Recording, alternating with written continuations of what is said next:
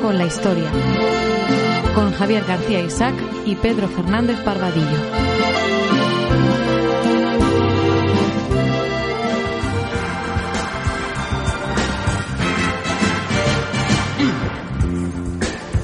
Mais c'est tellement nouvelle cette chanson française qu'il faut que je lis toutes les paroles parce que elle vient de la faire il y a trois jours. Elle a seulement trois jours. Et, et c'est pour ça que j'ai les paroles ici. Mais je vous promets que depuis aujourd'hui, elle va être très populaire en France. Vous voyez. Euh, je pense. La mer qu'on voit danser les longues des golfes clairs. Sí, Julio Iglesias cantaba en francés. Y es que hubo una época en que en España y en casi toda Europa las señoritas aprendían a tocar el piano y hablar francés. En que en los tocadiscos de los guateques sonaban Edith Piaf y Charles Aznavour. En que los viajes a novios se hacían a París. En que la novela policíaca se escribía en francés. Y en que la prensa dedicaba más páginas a Francia que a Estados Unidos. Entonces Francia era modelo envidiado quizás ha desaparecido de los medios de comunicación porque ya no es un modelo. De Francia solo nos ocupamos cuando hay elecciones, como las presidenciales que acaban de celebrarse. Macron ha ganado y Le Pen ha perdido, como hace cinco años. La novedad, sin embargo, es que los partidos tradicionales, empezando por el socialista, han sido triturados. Y de ello vamos a hablar con nuestros invitados, del nuevo sistema de partido francés. Bienvenido, Pepe. José María Ballester Esquivias. Pepe Buenas Par- tardes. Muy bien. Periodista de profesión, especializado en información internacional, colaborador de Alfa y Omega y de la cadena de televisión 7NN y principalmente del debate. 45 viajes al Vaticano, ni más ni menos. Seis o siete de ellos con Benedicto XVI. Y 15 años en Estrasburgo, de 1979 a 1994. Eh, creo que tú has visto la transformación de esa ciudad que puede servir de ejemplo de cómo Francia ha dejado de ser lo que veíamos en las películas y en las canciones de Charles Trenet. Es una ciudad en la que desde, mm, primero que hay que considerarla no solo como capital de determinadas, como sede de determinadas instituciones europeas, también como sexta ciudad de Francia, ¿eh? De casi 280.000 habitantes y con su problemática y, y entonces es, una ciudad en la que desde, desde el final de la Segunda Guerra Mundial hasta bien entrados los 90, la derecha ganaba las elecciones casi sin hacer campaña, con los ojos cerrados.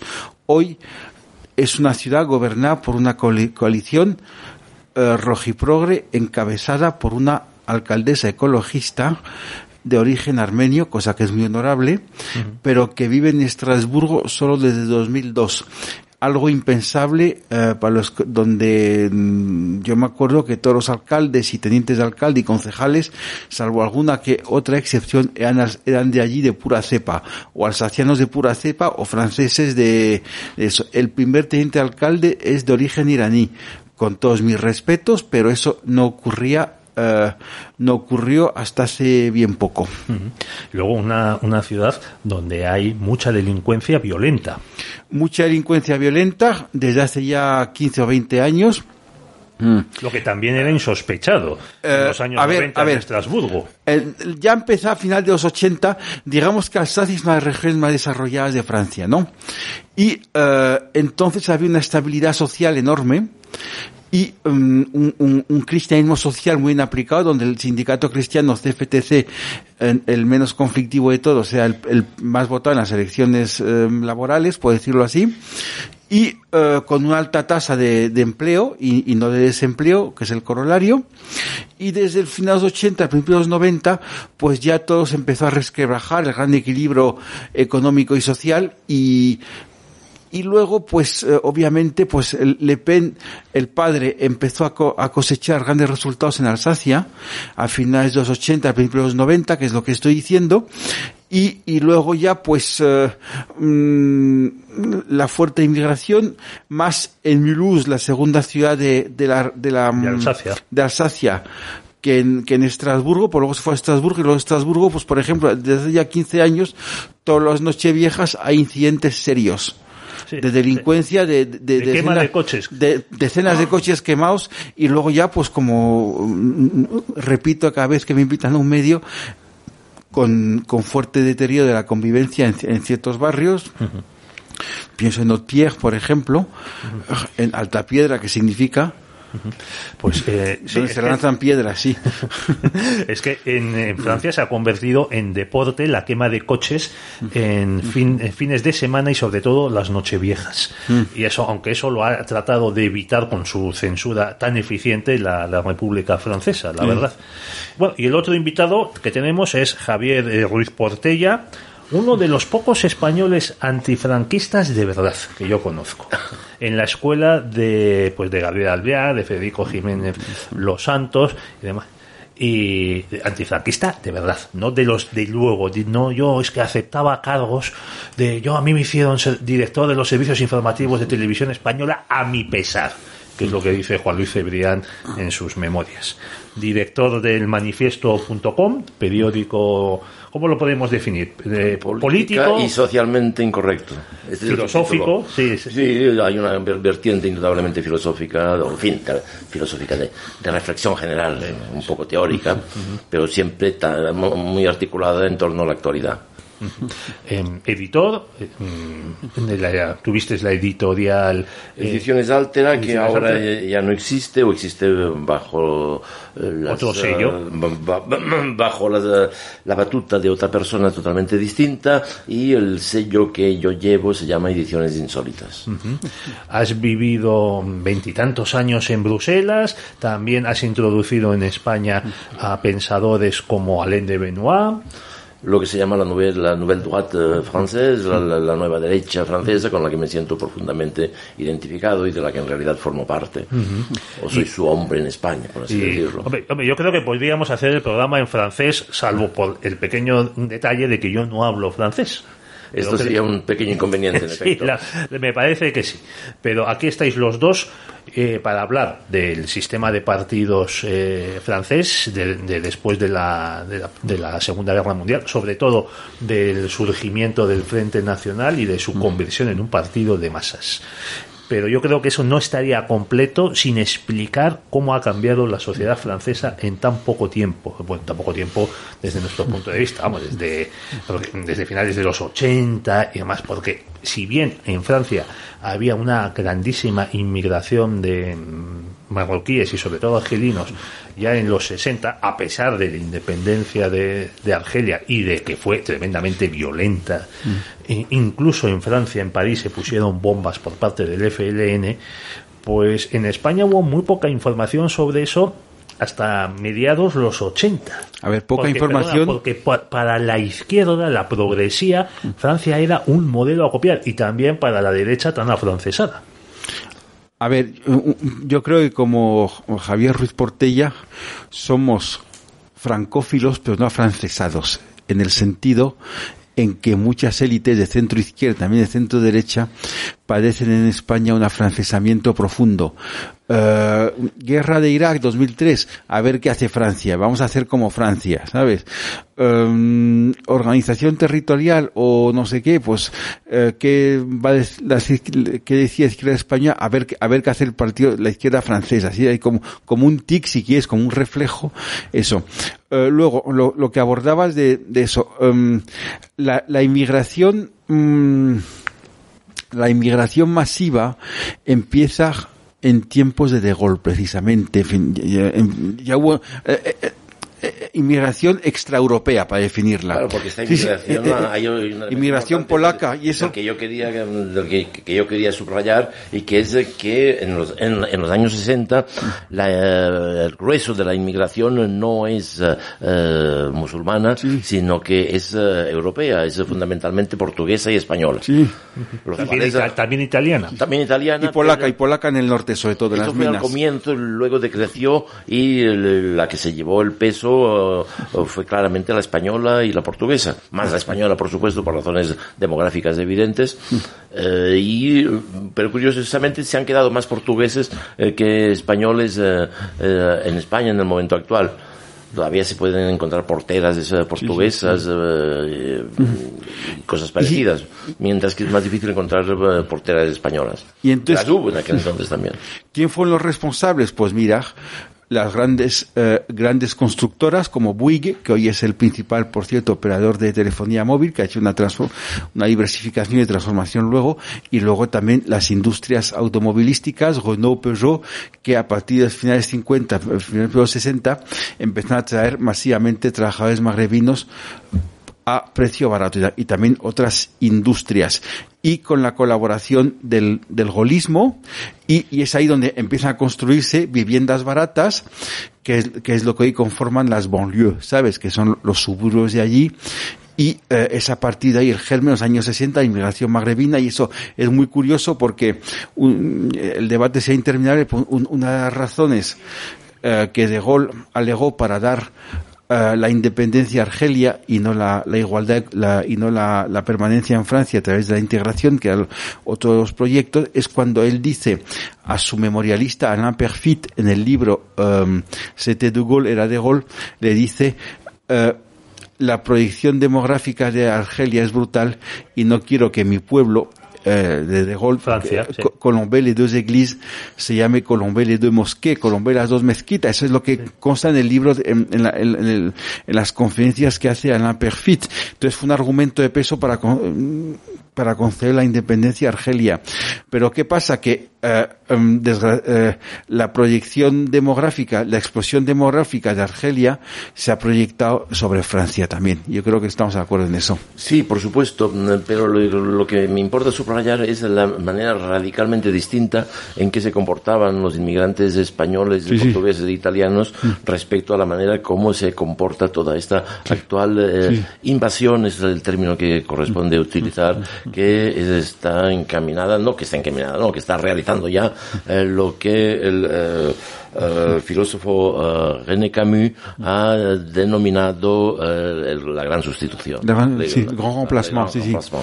Renaud Camus, vamos. sí. Renaud Camus, dicho, Renaud Renaud Camus, sí. que, que vive en un castillo, por cierto, Sí, en, en un, en un- en un castillo, en una fortaleza castillo, sí, sí, no, no lejos de la Eso- frontera eso española. ¿Por motivos de, mm, de la renta que paga o por motivos políticos? ¿Cree que va a ser sitiado? A, a ver, él eh, escribió un libro, mm, varios libros ha escrito y es un escritor que tiene pues eh, 5.000 lectores fieles para ser. Luego debe tener algo de una familia porque com- compró ese castillo en el Gers, que es acercándose al- hacia los Pirineos y eh, eh, tiene una parte de vivienda y luego de, la mayor parte de centro cultural. Renaud Camus es un, es un escritor que en sus libros, por ejemplo, defiende la, la nos- tiene nostalgia y sana nostalgia, en mi modo de ver, de lo que es la Francia del, eh, del notario de municipio rural de 10.000 habitantes, la De, de los municipios con la iglesia en, en el centro del pueblo, La de, de la, de la carne roja que se consume y no y no de y no de mm, Del de- halal. y no de, de la comida que llaman ahí bio que es la comida ecológica sabes toda esa, toda esa progresía alimentaria que nos quieren imponer. Eso es Renaud Camus una defensa de, de, de- de la Francia del Gala sabes Bueno, hemos empezado hablando de la inmigración porque creo que los dos estáis de acuerdo en que el, Es el problema. el Frente Nacional no se entendería sin esta enorme inmigración. Yo quiero mencionar un poco lo- el, el sistema político que, que se construye en Francia antes incluso de acabar la Segunda Guerra Mundial, durante la liberación. En el año 44, eh, París es liberado en agosto del, del 44 y da tiempo, antes de que acabe el año, a constituir una asamblea constituyente, que se celebran elecciones, De Gaulle preside un gobierno provisional, le acaban echando los partidos, durante, en el 46, durante 12 años permanece fuera del sistema político, hasta que hay un golpe de Estado militar por parte de los Pierre Noir y del ejército de Argelia, que imponen a- al gobierno, eh, al gobierno de, de París que, nam- que, que llame a De Gaulle y le entregue el poder. Eso es lo que se llama la Cuarta República, del 46 al 58. En esa Cuarta República, pues por un lado, reaparecen los partidos tradicionales, el Partido Radical, el Partido Radical Socialista, eh, la sección francesa de la Internacional Obrera, porque el Partido Socialista, verdad, PP, hasta el año 69 no lo funda propiamente Mitterrand. Desde 1920, el Congreso de Tours, cuando se escinde de, del Partido Comunista. Creo que era el partido eh, que tenía el nombre más largo de todos los partidos. Sí, sí, sí. La sección francesa de la SFIO. Está la Y luego también- de las juntas de entonces, en el 40 y- sí, sí, y entonces hasta el 71 Congreso de Pinet, cuando Mitterrand funda él. eh, refunda el Partido Socialista, aunque lo refunda con otros, porque él tenía el 10%, menos del 10% de los delegados en ese Congreso que, que traía de su pequeña convención de las instituciones republicanas y eh, con, con- en una gran habilidad táctica se logra hacer con el control del partido. Y, y luego, pues, en la Cuarta República también están los partidos que has citado, los viejos de la Tercera República que resurgen y luego mm, Partido eh, el partido, Democristiano. eh, el movimiento republicano popular, que era el partido de Schuman, ¿sabes? Y de Georges Bidault, que luego fue un fanático de Argelia francesa, vamos, se, se le fue la, la cabeza con ese Sí, y que asunto. estuvo incluso en el comité de dirección de la OAS. Sin pertenecer a ella, porque estuve en París la semana pasada con el hijo de uno de, de los protagonistas de aquella época, con Olivier Figueras, que es hijo de, de André Figueras, resistente del 41 y eh, luego Debía antigonista. ser de, de origen español, ¿no? Es- es descendiente del presidente de la Primera República, Anda. de Estanislao Figueras, ¿sabes? Ah, desde Estanislao Figueres. Fíjate, y, y- y me, me estoy haciendo una serie de cons- eh, hablando de eso y, y- y hemos quedado en, en volver a vernos. Y, eh, y entonces, pues, sobre todo que es, eh, es lo que se llama la coalición tripartita MRP y luego el partido muy interesante también de centro izquierda que se llama Unión Democrática y Socialista de la Resistencia, que era un partido de izquierda en el que estaba Mitterrand, la Cuarta República, vamos, ¿eh? Otro partido con nombre largo. Con nombre largo, sí, sí, sí. Bueno, y aparte de, de estos, también surge eh, un partido que va cambiando de nombre constantemente, que es el partido de los golistas. Que es Unión Nacional, que es Unión... Eh, Rassemblement du Peuple Français, primero agrupación del pueblo francés, y luego ya cuando llega De Gaulle se convierte en Unión Democrática por la Quinta República y luego ya en Unión Democrática de la República. ¿sí? Y estos partidos, tú decías, los tripartitos, coincidían en, un- en apoyar la- el movimiento europeísta, Mm. en mantener el imperio francés, con François Mitterrand como incluso como ministro de justicia, Sí. firmando penas de muerte, En Argelia, guillotinamientos 40 en un año, sí. de, de, res- de- Sí, sí. de- de- de guerrilleros y, te- y terroristas. Y luego, y sobre todo, que un gobierno de izquierdas, presidido por Guy Mollet y vicepresidente pero por Mitterrand, en un año y medio que estuvo en el poder, que fue el más largo de toda Cuarta República, eh, concedió, concedió eh, a- todos los poderes al ejército en Argelia, de ahí deriva la tortura, porque luego dice, es que la izquierda, la superioridad moral, no, la, super- la- la tortura en Argelia surge porque el ejército disponía de los plenos poderes de policía incluso. Y luego, eso fue el gobierno de Guy Mollet.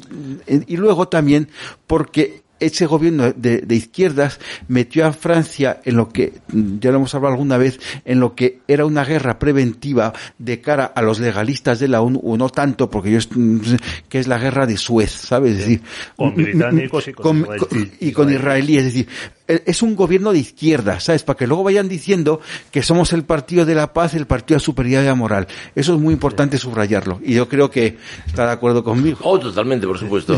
Y también hay un partido muy curioso que aparece y desaparece, que es el, el movimiento Pujadista. fuyadista en el que hace sus primeras armas políticas como diputado un jovencísimo Le bretón que era Jean-Marie Le Pen. Era un populismo más económico que ideológico, si quieres De más. tenderos, se le de tenderos, más antifiscalista que otra cosa. Esto, esto Javier, sí. En Bélgica también tenía muchísima repercusión, muchísimo eco el movimiento pujadista. que es de los años 50 y demás, pero yo te lo decía porque también es un movimiento muy típico, muy, que podemos encontrar muchas similitudes con los botiflers catalanes, sobre todo los de Ah, Barcelona. es cierto, efectivamente.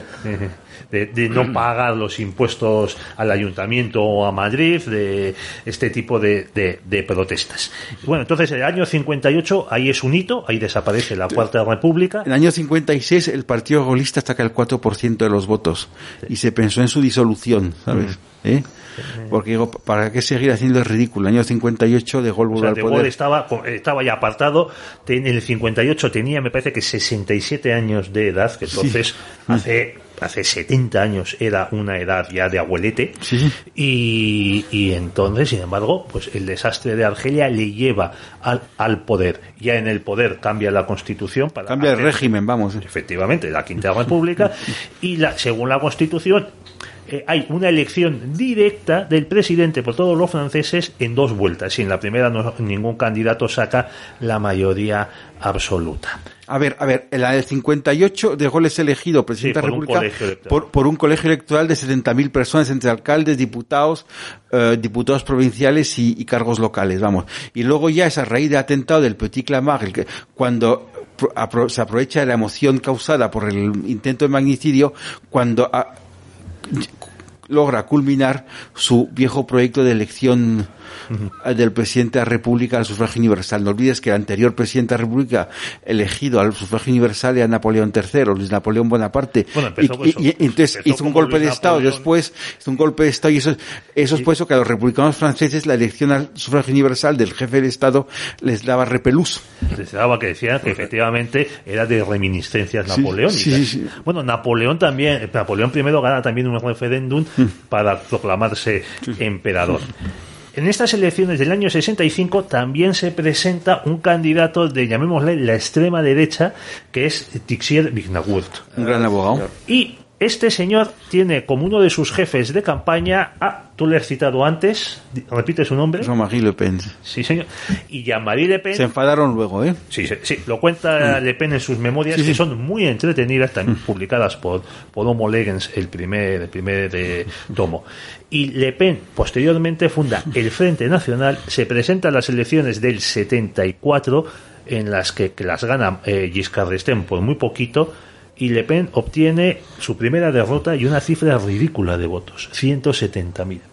A las siguientes elecciones del 81, que gana el François Mitterrand, Le Pen no puede presentarse porque no consigue las firmas necesarias que le Los valen. avales y... Porque también aquí está todo pensado en Francia, las dos vueltas y la, la exigencia de avales a los candidatos, para que no entre nadie que moleste demasiado. En el caso, cuando De Gaulle establece la doble vuelta, está pensando en los comunistas. Los comunistas en las primeras elecciones parlamentarias de la Quinta República son el partido más votado. Sí. Pero con este sistema consiguen solo un puñado de votos. Porque en la segunda vuelta, los votos de, vamos a decir, desde los socialistas hasta la derecha, se concentran en los candidatos golistas, porque cualquier cosa antes, antes que Moscú. Antes de entrar ahí, precisamente, si me permites un instante. ¿Cómo no? eh, ya que se ha hablado, perdón, de Tiché Villancourt y de la derrota electoral eh, Del 65. eh, de- del 65, sí, exactamente. Eh, lo que me importa subrayar es que esta derrota eh, tuvo grandes repercusiones que a la larga eh, eh, tendrían importancia considerable.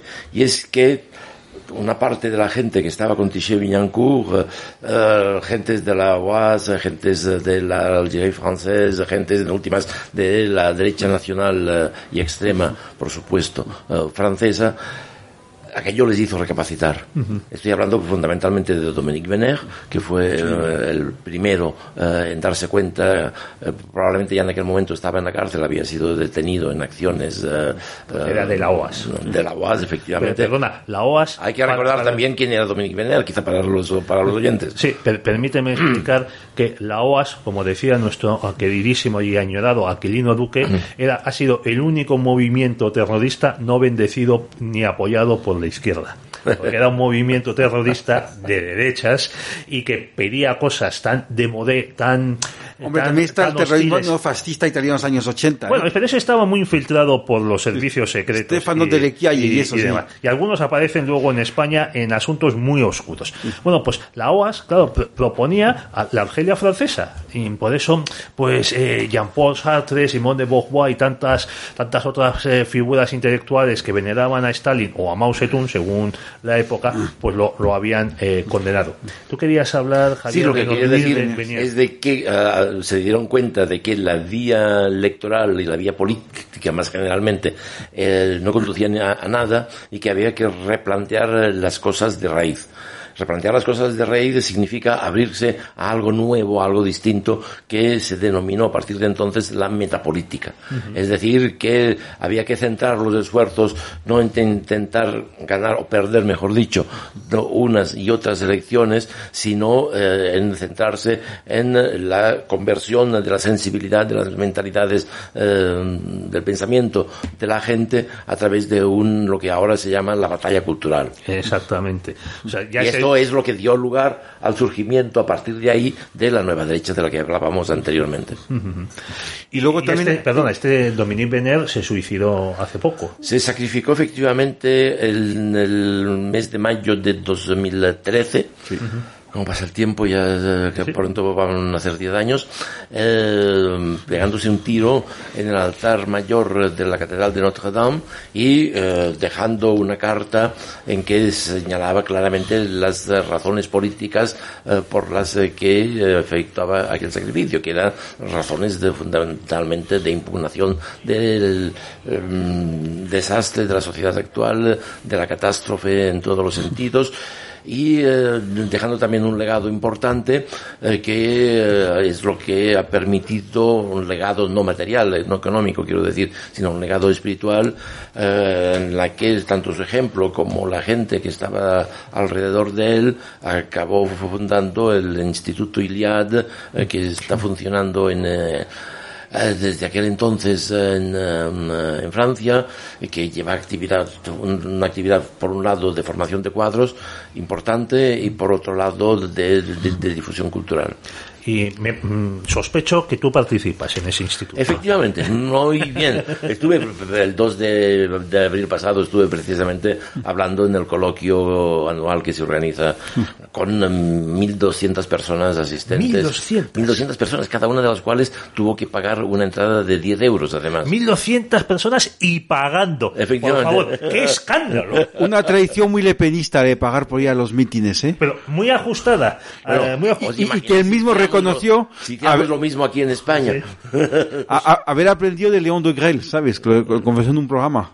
Y luego eh, habría en esa, en esa derecha un poquito, vamos a decirlo, sin, sin, sin forma despectiva, pero un poquito pagana, estaba también, No, no, totalmente pagada. totalmente pagana, estaba Yo también, soy, por ejemplo. sí, estaba también em, eh, todo lo que dio luego al parte, no toda, del Club de l'Horloge, por ejemplo. También, Es decir, con Jean-Yves Le Gallou, Eh, con, eh, Jean-Yves Le Gallou es actualmente uno de los inspiradores del, del eh, del Instituto Iliad. Sí, y unas personas que también tenemos que se llama Polemia ahora, también, un instituto que se llama Sí, Polemia. Y, y otro al que yo conocí brevemente, de- también que se llama Yvon Blo, ¿sabes? Mm. Sí, sí, también era un, más de, más de despacho de universidades que de, que de eficacia electoral, vamos a decirlo. está claro. Sí. O de incidencia Eh, eh, eh, popular. Eficaz, vamos. Bueno, saltemos otra vez, que nos estamos aquí Sí, sí, sí. distrayendo. Que hay tantas cosas. Al año 74, primera eh, vez que presenta Le Pen su candidatura, primera grandísima derrota, ni 200.000 votos. Año 81, decíamos, se presentan Giscard d'Estaing y Mitterrand, gana Mitterrand, quien da inicio a dos septenatos, entonces la presidencia de la República duraba siete años, hasta el año 95. Y Le Pen no puede presentarse porque no consigue estos avales. Estos avales, como decía Pepe, eran otra manera de impedir que entrase nadie que molestase al sistema. Porque estos avales los tienen que eh, aportar, no valen alcaldes, sino diputados, senadores, Y alcaldes también, sobre todo pero de alcal- alcaldes de grandes ciudades. alcaldes de, de cualquier municipio. Ahí el, el, Claro, el- o sea, de el- cualquiera. el- el alcalde de cualquier De cualquier municipio pueblo, sí. tiene, tiene el mismo derecho y el mismo estatus que el alcalde de París. Creo por que ha habido un cambio reciente por el que antes estos avales eran anónimos y ahora eh, creo que no sé si fue Macron u Hollande, uno de los dos impuso que fuesen públicos. A ver, Lo eran tiene 100, sus eran repercusiones, 100, claro.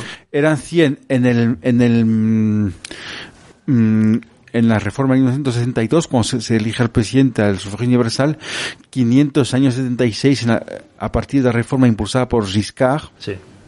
y luego Hollande, y luego Hollande, Jean-Marie Le Pen en el sí, sí. 81. y luego Hollande hace, eh, impulsa otra reforma que eh, implica la publicidad de los eh, avales, lo, lo cual fastidia mucho a los candidatos más, an- eh, Más anti-establishment. más porque a, un- a un alcalde, aunque no sea de, de- de- sea, pues eh, le, le pueden chantajear, oye, que si, que si avalas a Menganito te quitamos las subvenciones. Sí, o te quitamos de la lista Sí. el- electoral. Porque en estas elecciones, dos de los principales candidatos, Marine Le Pen y Eric Zemmour, estuvieron hasta el último día recogiendo avales. Sí. Sin embargo, Ana Hidalgo, que ha sido un desastre de candidata, la alcaldesa de París, con un 1,7% del voto, presentó, en vez de 500, no sé si 1.500 avales. Porque o los más, socialistas, incluso. eh, debido a apaños A ver, que a ver, a tienen a ver, con- a ver. con la, con la República en marcha, pues eh, pactan en las segundas vueltas Sí, sí, sí. apoyarse a ellos. A ver, un momento. La República en Marcha ha ganado elecciones presidenciales, pero a nivel local, regiones, provincias y municipios es un desastre. ¿eh? No hay de las eh, tres primeras ciudades, de las cuatro, si se incluye a Toulouse, porque el alcalde de ahí es un poco raro, eh, ninguna municipio grande es la República en Marcha y no controla ninguna región. Es un, es un partido que está basado en el carisma del presidente Macron, vamos, pero que no tiene eh, figuras locales que despunten. Como, entonces parecería, volviendo al año 81, que Jean-Marie Le Pen va a desaparecer de la política. Sin embargo, le recupera François Mitterrand, que incluso ordena que salga en la televisión pública francesa, hablando de la inmigración, para, eh, digamos, dividir a la derecha. Incluso cambia el sistema electoral de un sistema de distritos uninominales elegidos en doble vuelta a un sistema de lista proporcional de la Cuarta República, que es el momento en el que en las elecciones de legislativa del 88 o del 86. del 86, que es el momento en el que el Frente Nacional ha tenido más diputados, 35. 35. Pero 35. Hay una cosa que, que, em, Javier Segú también lo conoce muy bien, que es que estamos hoy a 29 de abril. En tres semanas, exactamente el 18 de mayo, se celebrarán 60, y- 60 años exactos de cuando François Mitterrand y Jean-Marie Le Pen se conocieron por primera vez, que fue con motivo del juicio al general Salan, ¿sabes? Y entonces está Mitterrand estaba en la sala de testigos, estaba pues toda mm, una buena representación de, de- de la derecha colonialista, con Le Pen, con Tixier Vignoncourt y con alguno que otro más, y, y en el fondo de la sala de testigos, en espera que le fueran llamados para declarar, está François Mitterrand, y, y dijo, y con todo Le Pen le dijimos que viniera, y añadió una frase que me Al grupo de ellos. al, al grupo de al ellos, al grupo de- y entonces eh, François Mitterrand que pues entonces ya se viraba a la izquierda, pero y entonces dijo entre antigolistas de izquierdas y antigolistas de derecha nos entendíamos muy bien. y Bueno, eso, bueno, entonces, a partir de este momento, de en que eh, de mediados de los 80, la, eh, salta la, la estrella de, de Jean-Marie Le Pen, que concluye en 2002 cuando echa de la segunda vuelta al candidato socialista, a Lionel Jospin, y compite contra Jacques Chirac. Entonces, ahí es un desastre la segunda vuelta, no llega ni al 20% de los votos, posteriormente le sustituye su hija, que se ha presentado por tercera vez y ha conseguido este 41,2% de los votos y 13 millones, que debo recordar. Vosotros, Javier, Pepe, ¿vosotros consideráis que el Frente Nacional es eh, incomprensible su auge eh, sin la inmigración en Francia? Probablemente lo sería, sí, claro, está. en todo- Lo que le permite penetrar en los distritos y las ciudades que antes votaban comunista. Sí, pues seguro, seguro, esto está, está- esto está clarísimo y además con lo que se llama la proletarización del voto obrero que ha pasado del Partido Comunista al, al Frente Nacional, estos son fenómenos sociales eh, eh, manifiestos. El problema del Frente Nacional eh, no está ahí, no está en las clases populares, no está en lo que en la Francia vaciada, que ahí se llama la Francia periférica, la cual cuyo voto lo tiene prácticamente garantizado o mayoritariamente garantizado, quiero decir, por supuesto, sino que el problema está en las grandes ciudades. Es ahí donde eh, eh, las dificultades aparecen, puesto que los bobos, es decir, los... eh, Los pijoprogres. Los pijoprogres, como decimos aquí, Bourgeois bohème, sí, sí. es un acrónimo de, de bourgeois bohème, que además que tiene muchísima gracia al significar lo que significa en español, por supuesto. Entonces los bobos o los bobos eh, de ahí eh, votan al... eh, Votan al que le ponga el sistema, Al que le ponga el sistema. para parar al Exactamente. fascismo que viene. esto es. Eso es. Pero entonces da la impresión de que este movimiento intelectual y de metapolítico que tú dices no tiene mucha influencia en el Frente Nacional. En el, en el Frente Nacional como tal, eh, salvo algunos cuadros, eh, no, efectivamente. Eh, porque no es ahí donde busca la influencia. Hubo un momento en que sí lo tuvo, eh, cuando eh, mm, eh, dentro del Frente Nacional había la tendencia de Bruno Maigret, eh, el cual se opuso a, a- Que a se Le Pen. escindió de Le Pen. Sí, que se extendió de Le Pen, se enfrentaron ambos y Le Pen consiguió barrer, barrerlo totalmente. Y ahí la gente del frente de, de la Nouvelle Droite se fue masivamente al Frente Nacional apoyando a Bruno Maigret. Maigret. El movimiento nacional, vamos. Sí, pe- pero, pero fueron, fue- pero fueron derrotados. Eh, eh, Es curioso porque en, en eh, los cuadros del partido, los cuadros, es decir, la, eh, le cadre, es decir, los- la, la clase dirigente del partido, y eso se fueron en su gran mayoría con Maigret, pero las bases siguen apoyando a Le Pen incondicionalmente, vamos.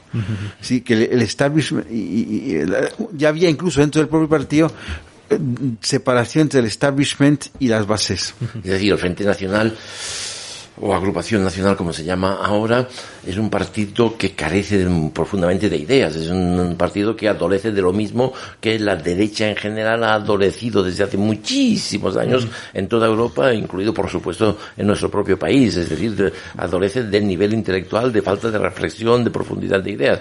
Y esto es eh, tanto más curioso y tanto más grave en un país como Francia, donde el nivel cultural eh, general o de aquellas capas eh, de la sociedad que sí están abiertas e interesadas por la cultura es extraordinariamente elevado, mucho mayor que en España, por ejemplo. Yo me acuerdo que Jacques Chirac en los años 80, que venía del, del RPR eh, golista, que era ministro, fue ministro, jefe de gabinete, se enfrentó con Giscard d'Estaing. Además, Giscard d'Estaing, aparte de ser un tío antipatiquísimo y muy soberbio y de tratar a los españoles, fuese Juan Carlos o fuese Suárez, como, como criados, se hablaba del síndrome de, de, de Madame de Pompadour. Eh, entonces, este Chirac ese, él frente a Giscard se reclamaba golista, defensor de la grandeza de Francia, de una tercera vía entre Estados Unidos y la URSS, entre la OTAN y el Pacto Nada de de lo Varsovia. cual hizo. Nada de lo cual hizo, pero a lo que voy es que en los años 80 a, eh, en la estela del grandísimo éxito popular, electoral y económico de Reagan y de Margaret Thatcher, él se llegó a definirse como liberal, lo cual para un golista es una herejía. A ver, pasó del laborismo a francesa de 1976, discurso de Glouton, a, a- al liberalismo reganiano que hizo bien en privatizar muchas empresas estatales del gobierno 86-88 que luego le pasó factura y ahí volvió a una vía más pragmática, vamos. Pero Chirac llega a decir que eh, hay que parar la inmigración como sea en los años 90, creo que ya de presidente o durante la campaña Una del cosa es que lo 95. dijera y otra cosa es que lo hiciera. Exacto, pero él eso fue 12 años presidente y tú me tú decías, Javier, no hizo nada, no cumplió nada, como Sarkozy. Otro golista reconvertido en no se sabe muy bien qué. O como el Partido Popular Español. Bueno, ya... O la CDU, vamos. Vamos, ya si hablamos del PP español, la verdad, eh, centrémonos, quedémonos en Francia, ¿verdad? Efectivamente. Bueno, y en- entonces él da la impresión de que en Francia no hay más que dos partidos, el Frente Nacional y el partido de- del establishment. Porque a Macron, tanto en, lo- en la anterior elección del 17 como en esta del 22, le apoya todo el mundo. Le Monde, Le Figaro, Le Express, eh, la banca Rothschild, la Comisión Europea y sorprendentemente el Partido Comunista Francés. O sea, que es una cosa... que- Hombre, no Hoy en olvides día que ya- ya- ya, incluso ha dejado de ser sorprendente. Es decir, las connivencias entre la, dere- entre eh, la derecha eh, del sistema y eh, el izquierdismo están, están cada vez más la, claras. la pata derecha y la pata izquierda del, taburete del sistema. Tampoco hay que, dices que hay dos partidos, tampoco hay que olvidar em, el partido de la Francia insumisa de izquierda radical de Jean-Luc Mélenchon, ¿sabes? Pero este ha sí, pero no olvides que, que, Macron. que, que ahora hay legislativas y, y, y Mélenchon pidió el voto para Ma- Macron para desmarcarse, al- de- empezar a desmarcarse al día siguiente, porque la oposición de Mélenchon va a ser brutal. ¿sabe? ¿Y por qué va a ser brutal? Porque va a conseguir más diputados que Le Pen. ¿Y por qué va a conseguir más diputados que Le Pen? Porque tie- tiene alianzas para segunda vuelta con socialistas y ecologistas que Le Pen no tiene. Y es por eso que, aunque Le Pen tenga más votos en las presidenciales, es muy probable que Mélenchon consiga un grupo, un grupo parlamentario más amplio. Bueno, en estos momentos eh, la, la Francia, en su, eh, perdón, el, el movimiento en marcha, la República en marcha, tiene, eh, bueno, pues, tenía 300 diputados al principio de la legislatura en una cámara de 577 de la Asamblea. Creo que ha tenido muchas excisiones. Cuatro grupos parlamentarios son hoy. Sí. Y luego seguía los republicanos, el PP francés con poco más de 100 diputados, los socialistas que tenían, me parece que veintitantos, 29, 30, y ya venían la Francia insumisa y los ocho que tenía, que también ha sufrido alguna escisión, eh, el Frente Nacional. O sea, La eh, agrupación nacional. tenemos un partido cuyo can- cuya candidata ha quedado segunda dos veces en las elecciones presidenciales con una representación parlamentaria escuálida debido al sistema electoral, a la doble vuelta y a las alianzas estas que llaman el, el Frente Republicano. Sí. Esto está deslegitimando completamente el sistema político de Hombre, representación. no, no olvides Si al que menos sirviera para que alguna gente se diera cuenta de, de- de dónde está realmente el verdadero enemigo. Parece que no. Pero no no, olvides tampoco que en las elecciones británicas anteriores al Brexit, el UKIP, el Partido de Independencia del Reino Unido, consiguió 3 millones de votos sin ningún escaño. ¿eh? Pues hay, un partido, hay otro partido del que hasta ahora no hemos hablado y que, que convendría como mínimo mencionar, Adelante, que es Javier. el de un cierto Eric Zemmour. sí. Por cierto, que hay que decirlo, tú tuviste el ojo de ser el primer editor de Zemmour en español, en España. Y tuve el ojo de sacar un buen título um, con el que cambiar este um, buen título en sí mismo, pero inútil para el público español, que era el del el primer sexo. El primer sexo de, de Beauvoir. Y el segundo sexo, el segundo sexo de Beauvoir, que él lo, lo tituló el, El primer, el sexo. primer sexo. Es que, eh, Y lo claro, yo me acuerdo que tuvimos una pero- discusión y tú decías, vamos a, ti- a- a editar el primer sexo de Zemmour. Y te pregunté, ¿y esto de qué va? Me tuviste que explicar que era una enmienda al segundo sexo de Beauvoir. Un guiño, efectivamente. Y, guiño, sí. y- y me dijiste, me dijiste, mira, si tú no lo entiendes, es que no lo va a entender el, el público español. Sí, sí. Nos pusimos a pensar, nos, pus- sí, nos pusimos a pensar otro título y salía este de Perdón, soy hombre, Ya, ya.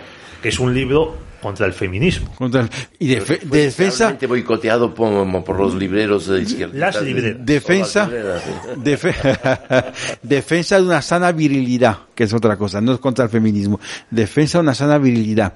Pero vamos, eh, Perdona, y en el libro ya se hablaba de, me- era muy curioso, del afer de Nicolás Sarkozy con, con su mujer, que, que la primera, que si se habían engañado, que si se habían puesto los cuernos, todo muy francés, todo muy de vodevil. Sí. O sea, que era un libro premonitorio.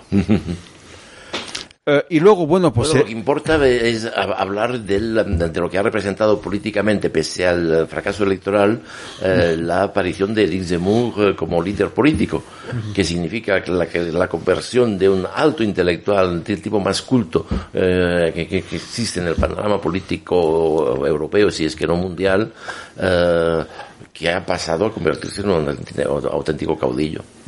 7% del, del Sí. voto. Eh, Es decir, eh, es mucho menos que esperaba, pero yo estoy allí una semana. eh, yo en- hablé una vez con Semur hace varios años. Compré su primer libro en 1997. Fíjate, yo, eso. eh, hasta que estuvo eh, declaró su candidatura, miraba su programa todas las semanas. Eso sí, eh, tengo una simpatía personal por él, pero también hay que rendirse a evidencia, las campañas de intelectuales no funcionan, ¿sabes? Ya, por Es- supuesto, eh. Es decir, no funcionan. Y, y no solo digo por Zemmour, sino también lo digo por Vargas Llosa en Perú en 1990. Ah, es cierto, no se me había Es decir, ocurrido esa- 90. Y yo, el único, el, a lo mejor ah, seré muy limitado, y, y- y- pero el único intelectual que conozco, o, que no conocíamos, pero en fin, que me consta que supo eh, dejar los hábitos de intelectual para vestir los hábitos del político de raza fue Václav Havel, ¿sabes? Nos guste o no, nos y piense... con algunos cuantos años antes de esto hay otro que eh, de alto nivel intelectual que también jugó un papel político absolutamente determinante y que se denomina José José Antonio Primo de, de Rivera. y Sáenz de Heredia. Eso es. Sáenz de Heredia, que consiguió también... y luego también está otro que yo conocí en Italia, el que escuché una presentación de un libro que, que me pareció de, de ideas completamente opuestas a las mías, que es Massimo Cacciari, que es un gran filósofo y que también Sí, fue alcalde, alcalde de Venecia. alcalde de Venecia. Es decir, Este pero salvo excepciones, y no soy nada antilectu- antiintelectual, que nadie me malinterprete, pero hay que saber delimitar los ámbitos de cada uno y, y las campañas intelectuales de intelectuales suelen ser acabar en fracaso. Vamos. Nos quedan unos 10 minutos y vamos sobre... Las campañas de José Antonio, entre paréntesis, ta- también acabaron electoralmente hablando en fracaso. Efe- Efectivamente, se- la izquierda habla del peligro fascista en España para justificar pues el Frente Popular, justificar las, las detenciones de falangistas y en, la- en- las elecciones del 36, con el pucherazo que queramos, los falangistas no tuvieron ni un diputado en una Cámara de 470 escaños. Es decir, ¿dónde estaba el peligro fascista? Yo creo que lo mismo se puede decir en, en Francia. Pero quería añadir sobre Zemur en estos 10 minutos que nos quedan. Claro, Zemur tiene algo en contra, Javier, que es un personaje conocidísimo en el mundillo de París, Ya, ya, por pero supuesto. fuera de París, a los a estos personajes de la Francia periférica, esta gente, los chalecos amarillos, los que protestaron desde el principio contra los planes de, de nación ecológica de, de Macron, de luchar contra el cambio climático, subiendo los precios de la gasolina, de, de todos los combustibles, de penalizando los automóviles de, de diésel. Claro, a estos CEMUD pues No les dice nada. no, más bien, pues un, más- señor- más- un señorito de. París. Exacto. Un señorito de, de París. Vamos a ver cómo queda su movimiento. Él, él le ha ofrecido una alianza electoral a, a Marine Le Pen. Para salvar su partido, La más que el de Le Pen. Sí. Al menos tiene un nombre muy atractivo. Sí, eso sí. español. Español. Si Zemmour no fuera francés, sería español por temperamento, ¿eh? Creo que en eso coincidimos. Bueno, yo os quería preguntar a los dos por el, el- la, la gran excusa que tiene la izquierda, lo que queda de izquierda, la Francia insumisa, tercer parti, tercer candidato eh, en Francia, el casi casi pasa a la segunda en lugar de, de Marine Le Pen, es que hay que parar el fascismo. O sea, la excusa es el antifascismo. Tú que, que has vivido tanto tiempo en Francia, Bélgica, que a fin de cuentas pues tuviste una juventud que se te perdona como antifranquista, tal, tú explícanos, ¿de verdad a la izquierda le moviliza todavía el antifascismo? ¿De verdad creen los criajos estos de- del hachís y del fular que mm, o van a votar a Macron o va a venir eh, van a venir las SS? Para decirlo rápidamente, puesto que nos queda poco tiempo además, el antifascismo es el gran espantapájaros con el que se llena el vacío. Es decir, el- el- eh, no es otra cosa que un espantapájaros, no es que crean realmente que existe este miedo, pero les va bien tener algo que llenar, que poner ahí.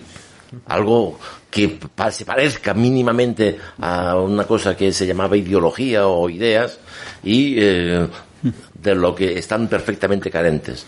Y como están carentes de esto, pues al menos por- le ponen esto. Y esto funciona. Desgraciadamente funciona todavía. Mm, yo recuerdo, y, y seguro que Javier Ruiz Portella, que le ha leído, pues igual le conoció yo, ¿no? Obviamente por, por, por, por razones biológicas, pero que cuando De Gaulle vino a España a ver a Franco, porque insistió en ver a, ya como expresidente, pero insistió Sí, en no ver se a, a venir como presidente. insistió en ver a Franco, solo dos meses después, dos años después de Adenauer, que también vino a ver a Franco, ¿eh? Eh, cuando De Gaulle vino a ver a Franco y quiso ver a Franco, no es que olvidaron, sino que él pidió ver a Franco en la audiencia, porque aunque ya no gobernara, conservaba su estatus de jefe de Estado, su exministro, el cínico, y, y- y lo digo midiendo las palabras, el jeta, porque era un jeta, André Malraux, dijo, de haber, de haber sido ministro, de, de haber sido ministro eh, En ese en, momento. en- en- ese momento, hubiese dimitido el gobierno. André Malraux era el mismo que se jactaba de ir a ver a Mao, ¿sabes? eh? Ya, ya. ¿Entiendes? Eh? Sí, por. Y, a- y no solo eso, sino que él dijo que fue recibido varias horas por Mao, siendo un simple ministro, y Olivier Todd, que es un, que fue un periodista del. Express, eh, todo eso, padre de Emmanuel Todd, que es un sociólogo muy conocido hoy, en una biografía documentadísima sobre Margot dijo, fue recibido durante un cuarto de hora, como el resto de, mm, Periodistas. de, de, ministros, que tenía rango de ministro. Y entonces, eh, es, eh, Margot tenía sus, mm, o sea, alguna virtud tendría, no lo digo yo, fue un buen resistente y todo eso, pero eh, decir, hacerse el antifascista en la guerra de España y luego ir a ver a Mao, eh, pues hombre, no es el único, eh, hay otros, pero vamos, eso dice mucho del, del antifascismo y, de, y de, de- de la broma pesada en que se está convirtiendo el antifascismo. Eh, Javier, ¿y ¿tú crees usted. que el ecologismo puede sustituir, al menos entre los jóvenes, este pseudo antifascismo? Podría, pero lo que pasa es que eh, No tiene tanta fuerza. no tiene tanta fuerza y además del ecologismo podría ser algo importante que nosotros desde nuestras propias posiciones les arrebatáramos. Algo transversal. dices. Algo transversal. Bueno, es que además el antifascismo, en mi opinión, te presenta un supervillano de película de Marvel, contra Claro. el que hay que luchar porque si no te aplasta y, y te elimina, te aniquila. ¿Tú qué crees? Eh, ¿Podría servir en el Suscribo plenamente lo que habéis dicho, vamos. es decir, que eh, es una broma pesada, insisto que es una broma muy pesada, y que eh, no sé si habéis enterado, pero en fin, igual cuando venga a España habrá que invitarla, pero ha salido un libro eh, en Miami de una persona que conozco, a que tengo estima y que es investigadora, se llama María Berlau, que se llama, que documenta uno por uno los crímenes del Che Guevara, desde el 2 de enero de 1959, los primeros fusilamientos en la cabaña. Eh, eh, y entonces, a partir de ese libro de María Berlau, ya, ya está bien, ya no hay ninguna excusa para que jóvenes de 15 años, e intelectuales mayores de 15 años, lleven camisetita del Che Guevara. Bueno, Estamos... Pero, pero hay tal campaña de promoción, tal, eh, tal eh, bautismo permanente de, del Che Guevara y todos estos criminales que cualquier cosa es, es posible, Pepe. Hay un aparato mediático dedicado a ensalzar a esta gente y contra eso, pues como ya digo, es, eh, somos, eh, estamos soplando contra un huracán. Pero bueno, intentamos hacer lo que podamos. Eh, Javier, ¿cuál Dime. crees que va a ser el futuro del Frente Nacional o del movimiento de, que hay en torno a Marine Le Pen después de tres derrotas? Porque Eric Zemmour dijo que se tra- estábamos ante la octava derrota del apellido Le Pen y no le falta razón. Voy a mirar la bola de cristal y te digo, te doy inmediatamente mi respuesta. No, hablando en serio, mm, creo que eh, este tipo de consideraciones al común de los mortales eh, que, vota eh, le, tra- le- le- trae bastante sin cuidado. Es decir, no me parece que el hecho de que sea in- incluso una eventual cuarta candidatura de Marine Le Pen le podría influenciar negativamente. Si no se va a presentar va a ser más bien por otro tipo de razones, pero no por esta exactamente. Mm, Yo lo conté ayer en el debate. Solo veo dos. eh, el, el- la agrupación nacional sigue siendo un partido de cultura muy autoritaria. Eh, Marine Le Pen tiene ideas y proyectos muy distintos a los de su padre, pero tiene los mismos recursos mentales. Eh, no solo autoritarismo, también es el narcisismo. Eso hay que, aunque nos caigan bien en otras cosas y que también reconocer sus defectos. Y yo solo veo a corto plazo dos motivos por los que Marine Le Pen eh, pudiera dimitir al margen de un resultado catastrófico. Uno es eh, la condena definitiva eh, del partido en el asunto de los asistentes europeos, de los empleos ficticios, ¿m?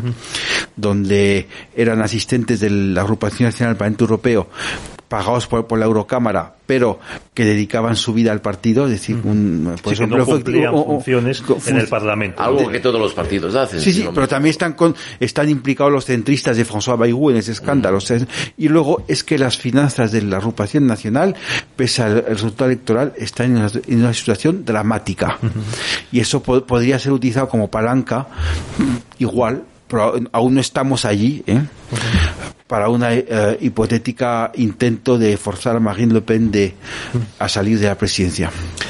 Eh, Javier, tú que conoces a Alain de Benoit, Mm. ¿qué opina él? La verdad es que no, no, no- no conozco las opiniones últimas de, de a raíz de la, De la segunda vuelta. de la segunda vuelta. Ah, eh, su, su postura, que tam- por lo demás tampoco es eh, coincide necesariamente con la postura mayoritaria o general dentro de la nueva derecha, eh, consiste en decir que aquí lo que hay que olvidarse de unión de las derechas y hay que apostar por una unión, por un llamamiento a la movilización popular sobre la base de un populismo fuerte y Estilo lanzado. pedonista. Eh, por así decirlo. Muy bien, pues hasta aquí hemos llegado, queridos oyentes. Esto es todo sobre lo que hemos podido hablar con nuestros dos invitados, Pepe y Javier, sobre el Frente Nacional y los partidos franceses. Les dejamos hasta la semana que viene, si Dios quiere.